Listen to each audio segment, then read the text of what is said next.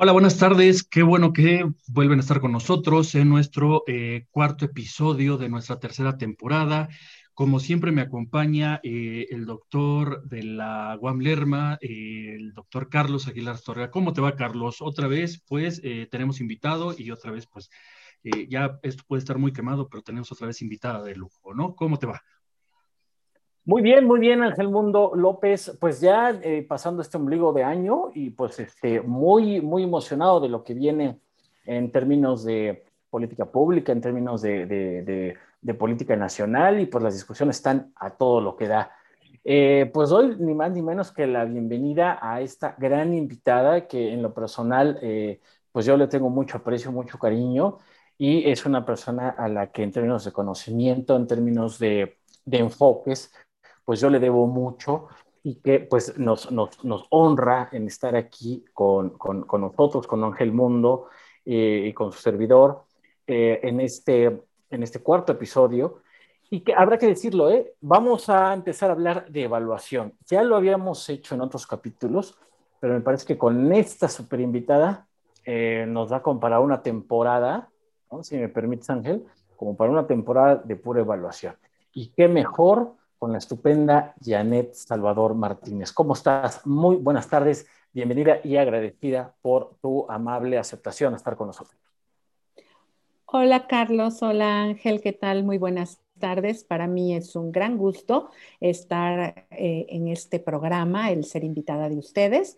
Yo he estado muy atenta de las cápsulas que han sacado en las dos temporadas anteriores y bueno, pues me siento muy honrada de estar ahora de este lado. Muy bien. al, contrario, ¿no, Carlos? y como decías, tomamos, retomamos el tema de la evaluación, pero ahora con un enfoque un poco distinto, ¿no? De, vamos a decirlo así, ¿no? Lo que debe, el deber ser de la evaluación, ¿no? No, el, no lo que nos han vendido hasta este momento, lo, o más que lo que nos han vendido, lo que hemos experimentado este momento en donde hay un funcionario que requiere comprobar gastos y requiere comprobar recursos y dice evalúen, o otro funcionario que dice hay que evaluar tal programa, sino un nuevo, un enfoque pues no novedoso, pero sí más reciente en el discurso, justamente del discurso de la evaluación, ¿no, Carlos? Eh, y hay que decirlo, la evaluación es un crisol muy amplio que no ha terminado de estudiarse y que tenemos que empezar a, a observar varias, varias aristas, ¿no? si, no mal recuerdo, Ángel, empezamos a hablar de evaluación en la temporada 1. Eh, lo dejamos un poco varado en la temporada 2, aunque también lo tocó Pilar Berrios y más recientemente lo tocó al final de la temporada 2, este, el querido eh, Toño de Aro, ¿no? Entonces, bueno, pues no, no, me queda más que darle la palabra rápidamente a, la maestra Salvador, pero sí quiero leer estrictamente una, una semblanza que nos hizo favor de proporcionar, eh, pues para que veamos un poco del panorama, ¿no? Bueno, eh, Janet es experta en gestión gubernamental con énfasis, con, es, con especial énfasis en la evaluación de programas y políticas públicas. Pues ya tiene casi 20 años de experiencia en consultoría en los ámbitos pues, tanto nacionales como internacionales y pues su experiencia también, su experiencia profesional pues tiene que ver como consultora en instituciones del sector público, federal, estatal, municipal, y comprende el seguimiento y evaluación de intervenciones públicas en apego al sistema de evaluación del desempeño eh, de México. También, pues, eh, ha utilizado metodologías participativas, que es un poco por lo que le quisimos invitar, ¿no? Eh, también hay, maneja los temas de la evaluación social y económica de proyectos productivos y sociales, y ni se diga la planeación, ¿no? Que como ya hemos visto, queridos amigos, pues el tema de la evaluación o lo conectamos a la planeación y presupuestación o nos va a salir ahí eh, cosas de otro tipo. Entonces, la, maestra, la maestra Salvador pues también le ha metido a temas de la planeación, del diseño de programas públicos y pues en la revisión general de la gestión pública, ¿no? Y también, por qué no decirlo, a nivel internacional ha participado en procesos evaluativos para organismos internacionales y cooperación internacional. Pues ella, eh, a ella le interesa mucho el fomento a la cultura de la evaluación y las mejores prácticas eh, evaluatorias, esto ya desde el 2014, y pues ha participado activamente en la formación, conducción de redes de, profesionistas comprometidos a, a impulsar la evaluación de proyectos, programas. Eh, y bueno, pues ha tenido una significativa eh, responsabilidad en cargos de honoríficos en, gobiernos, en, órganos de gobierno, como pueden ser incluso su más reciente incorporación a la, a, la, a la, Academia Nacional de Evaluadores de México, donde yo, yo, la, yo la conocí ahí ya hace unos años, que le mando un saludo a nuestro querido eh, Luis Jorge Méndez, que gracias a ella conocí a, Janet, y donde ocupó el cargo de, de presidenta en ACEVAL y en el Comité Ejecutivo de la Red de Seguimiento, Evaluación y Sistematización de Latinoamérica y el Caribe, la RELAC, ¿no? donde también tuvo un papel relevante, ¿no? Pues ella, es, ella tiene una maestría en finanzas con estudios de evaluación de proyectos, programas y políticas públicas en México, de, la UNAM. Eh, y también pues tiene su formación en el Instituto Tecnológico Autónomo de México, en el Centro de Investigación y Docencias Económicas y en el Instituto Nacional de Salud Pública, donde en esta última pues imparte cátedra, si no mal recuerdo, Janet, en, en, en un doctorado, ¿no? Y pues también ha tenido otras participaciones, en, por ejemplo, en la Universidad de Carleton en Canadá, en la Universidad de Amberes en Bélgica y en la Universidad de Berna en Suiza. En fin, pues tiene un currículum gigantesco. Eh, nosotros no queremos ocupar mucho tiempo en eso y pues ya irnos con ella. Querida Janet, muchas gracias. ¿Cómo te presentarías? ¿Quién, quién es Janet y cómo ve la evaluación en términos muy generales? Bueno, Carlos, pues ¿Cómo veo la evaluación y quién es Janet en la evaluación? Pues yo me presento siempre como evaluangelizadora. Eso es lo que. Ah, mira, pues está bueno el término. A ver, a ver, ¿y por qué? Eh? Cuéntanos. Bien. Una de las actividades que más me ha eh, nutrido a lo largo de los últimos años redes de evaluación y del fomento de la cultura de la evaluación la utilidad, eh, transmitir a las personas la importancia de los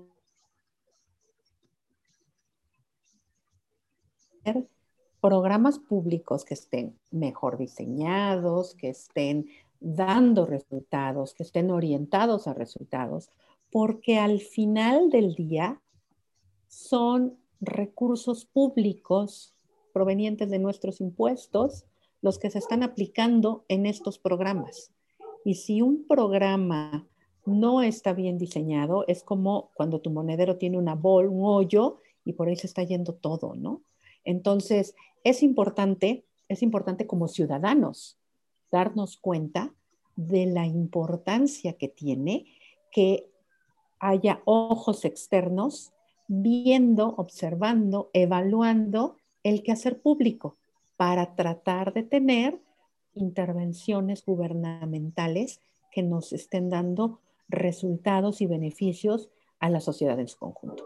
Entonces, por eso te digo que me, considero evaluangelizadora, porque en cada espacio que es posible y que me invitan o me permiten hablar y em, externar cuáles son estos beneficios de la evaluación y por qué es importante que exista esta herramienta fundamental del ciclo de las políticas públicas, pues yo tomo los espacios para transmitir esto al público, a la audiencia.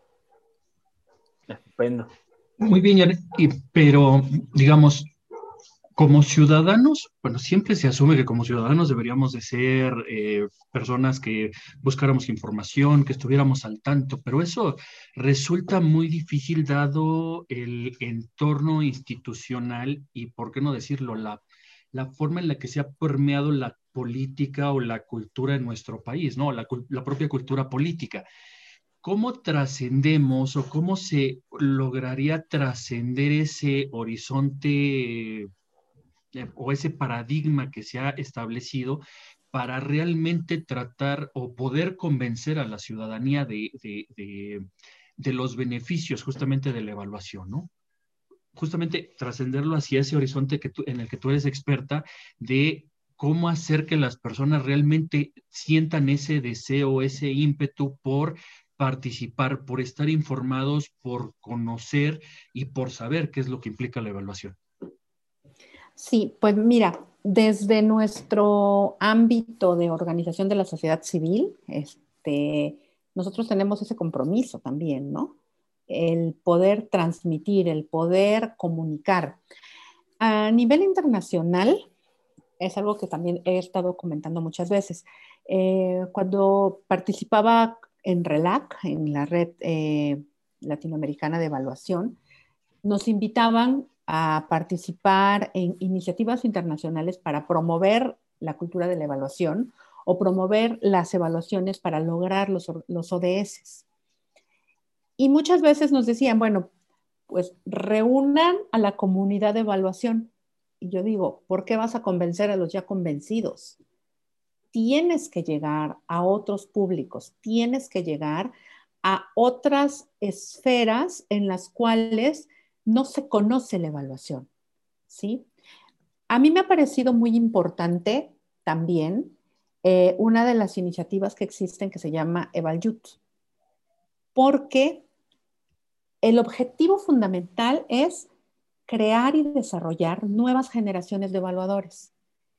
Entonces, es ahí donde la sociedad civil, o en este caso, eh, cuando participamos en ACEVAL, en RELAC, en esas redes de evaluadores, tenemos la oportunidad de acercarnos a nuevos públicos, a personas que están todavía en la etapa formativa, en la etapa de mm, que están terminando su licenciatura, que están haciendo una maestría, y poderles llevar y transmitir la importancia de hacer evaluaciones, cómo se utilizan las evaluaciones, cómo se utilizan los resultados de las evaluaciones, y tal vez no tengas eh, no saques de ahí inmediatamente nuevas generaciones de evaluadores, pero les estás dando la semilla para que independientemente de lo que se vayan a dedicar después, ya sepan que existe, ya sepan que se puede, dónde se puede consultar, ya sepan qué beneficios te dan.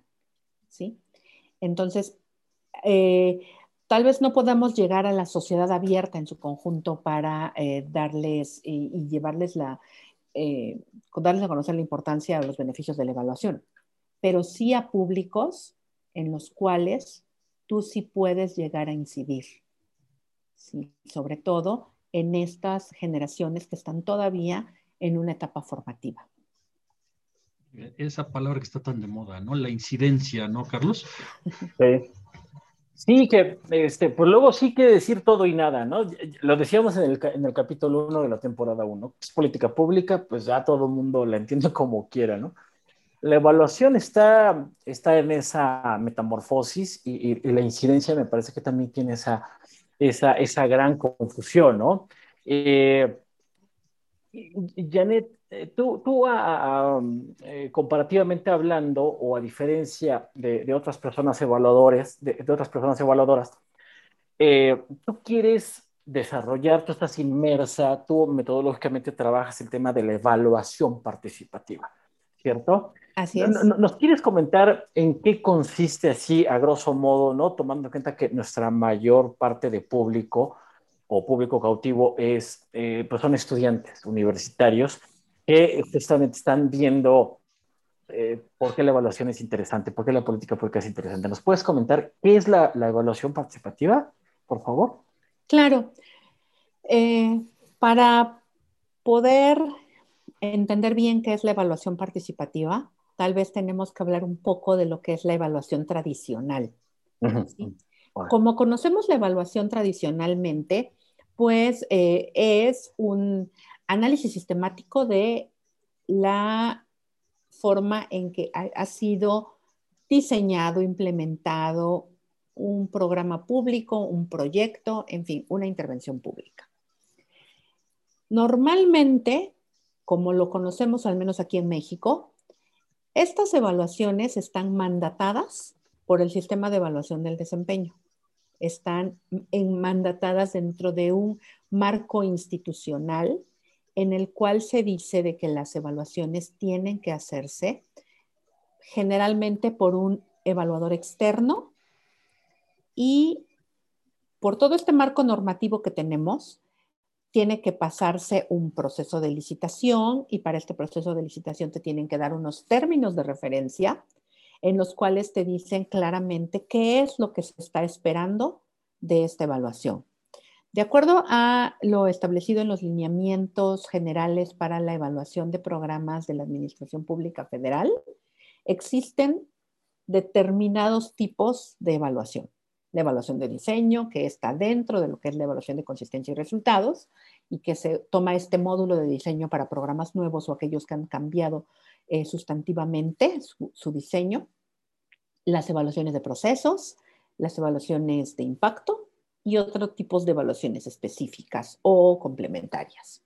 Bien, pero dentro de lo que es una evaluación tradicional, pues tenemos que eh, ajustarnos los, eh, las personas que nos dedicamos a hacer evaluaciones, tenemos que acatar los términos de referencia. Estamos acostumbrados a unos términos de referencia en los cuales vienen preguntas de tipo cuantitativo, que bueno, te da una respuesta y tienes que catalogarla, calificarla con un número o dar una respuesta abierta y entregar una evaluación que es estandarizada. Todas las, si haces una evaluación de diseño, vas a contestar las mismas preguntas independientemente del programa que sea. Si es una evaluación de consistencia y resultado, tienes tus otras preguntas y es estandarizado. ¿Qué pasa cuando nosotros queremos salirnos un poco de la caja? Al salirnos un poco de la caja y decir, a ver, sí, a mí sí me interesa saber si mi programa está bien diseñado de acuerdo con el marco lógico, pero a mí me interesa también saber si las personas que están recibiendo los bienes y servicios los están recibiendo de calidad, si las personas que están recibiendo los bienes y servicios que, otorga mi programa consideran que en la cantidad que se les están dando es la suficiente, si les hace falta alguna otra em, bien o servicio complementario para que puedan potenciar los beneficios de lo que ya están recibiendo. ¿sí? o si en vez de recibirlo cada dos días, lo puedan recibir cada tres, o si en vez de recibirlo a final de mes, sea mejor que lo reciban a mediados. O sea, toda esta información no es posible obtenerla tan clara y directamente cuando estamos utilizando términos de referencia que estandarizan y que lo mismo te evalúan un programa que entrega leche a un programa que entrega apoyos para el desarrollo forestal sustentable, ¿no? Entonces, no es posible que se extraiga la riqueza de un análisis con unos términos de referencia que son estandarizados para todos, que si hacemos preguntas de evaluación específicas para la naturaleza del programa que queremos evaluar. Entonces, cuando nosotros nos salimos de la caja, podemos hacerlo de varias formas. Puede ser que el área de evaluación diga, te entrego esta lista de preguntas evaluador y no son las mismas que vienen en los términos de referencia estandarizados, son otras, pero también existe la posibilidad de que acepten un reto mayor y que involucren en este proceso de evaluación a las personas, a las áreas que ejecutan el programa, a las áreas que tienen relación con el programa porque son los administrativos o los financieros, o incluso a académicos que han estudiado estos, estos fenómenos, estos problemas que atienden estos programas, o a organizaciones de la sociedad civil que están involucradas también en la atención de la problemática, y, muy importante, a las personas que reciben los bienes y servicios que entrega este programa. Cuando nosotros, como funcionarios y funcionarios públicos, estamos abiertos a decir, todo aquel que esté involucrado en el programa puede venir y participar para hacer una evaluación, entonces estamos hablando de este proceso que se denomina evaluación participativa. En una evaluación participativa son las personas que ya mencioné, todos estos actores, las personas usuarias, ejecutores, organizaciones de la sociedad civil, académicos, etcétera, quienes son los encargados de diseñar, implementar, analizar y presentar los resultados de una evaluación. Ya el rol del evaluador que conocemos cambia. La persona encargada de la evaluación se vuelve un facilitador metodológico del mm. proceso de evaluación. Y es, es, la persona que se encarga de velar por la rigurosidad metodológica del proceso. Mm. Pero el análisis deriva de quienes están haciendo la evaluación. Exacto, eso, eso. Entonces, ¿quieres decir que, eh, Janet, y, a lo mejor ya, vamos cerrando, que estamos en el límite del, del tiempo estimado de los episodios, y pues preguntarte si nos podrías acompañar a un subsecuente episodio para continuar con este tema, ¿no? yo, yo, yo, ahorita a ver si nos puedes comentar en un ratito, pero entonces nos estás diciendo que la evaluación participativa no toma en cuenta a las personas beneficiarias como beneficiarias, sino como actores potenciales de la transformación social, ¿no? o sea, que intervienen positivamente o activamente en el problema público y en todo el proceso que eso conlleva, que es, eh, eh, se discute el problema público, se diseña, se formula, eh, se implementa y, pues, ¿por qué no también participar en la, en la evaluación ex post? ¿E, ¿Es así, Janet? Pues más o menos, o sea, las personas que, bueno, yo eh, trato de no llamarles beneficiarios, sino participantes de los bienes y servicios que entrega el programa.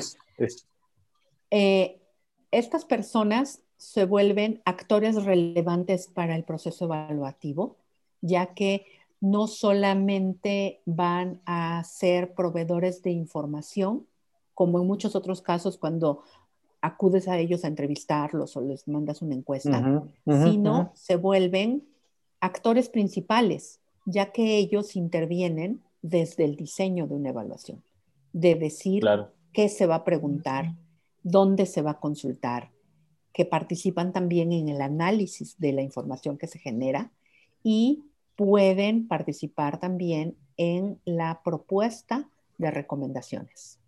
Muy bien.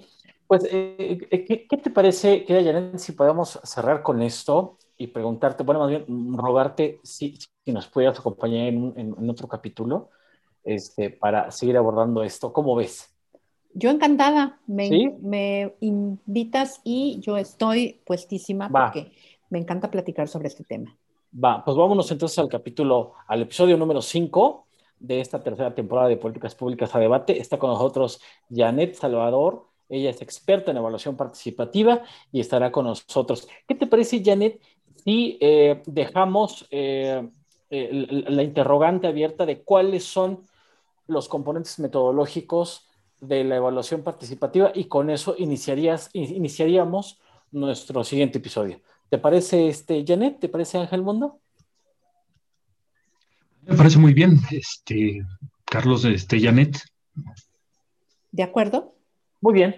Pues agradecemos mucho a nuestro, a nuestro radio escuchas, a todas las personas que nos ven por YouTube, por Anchor, por Spotify. No se pierdan el episodio número 5. Está con nosotros Janet Salvador. Hasta entonces, un abrazo. Hasta luego. Gracias. Hasta luego.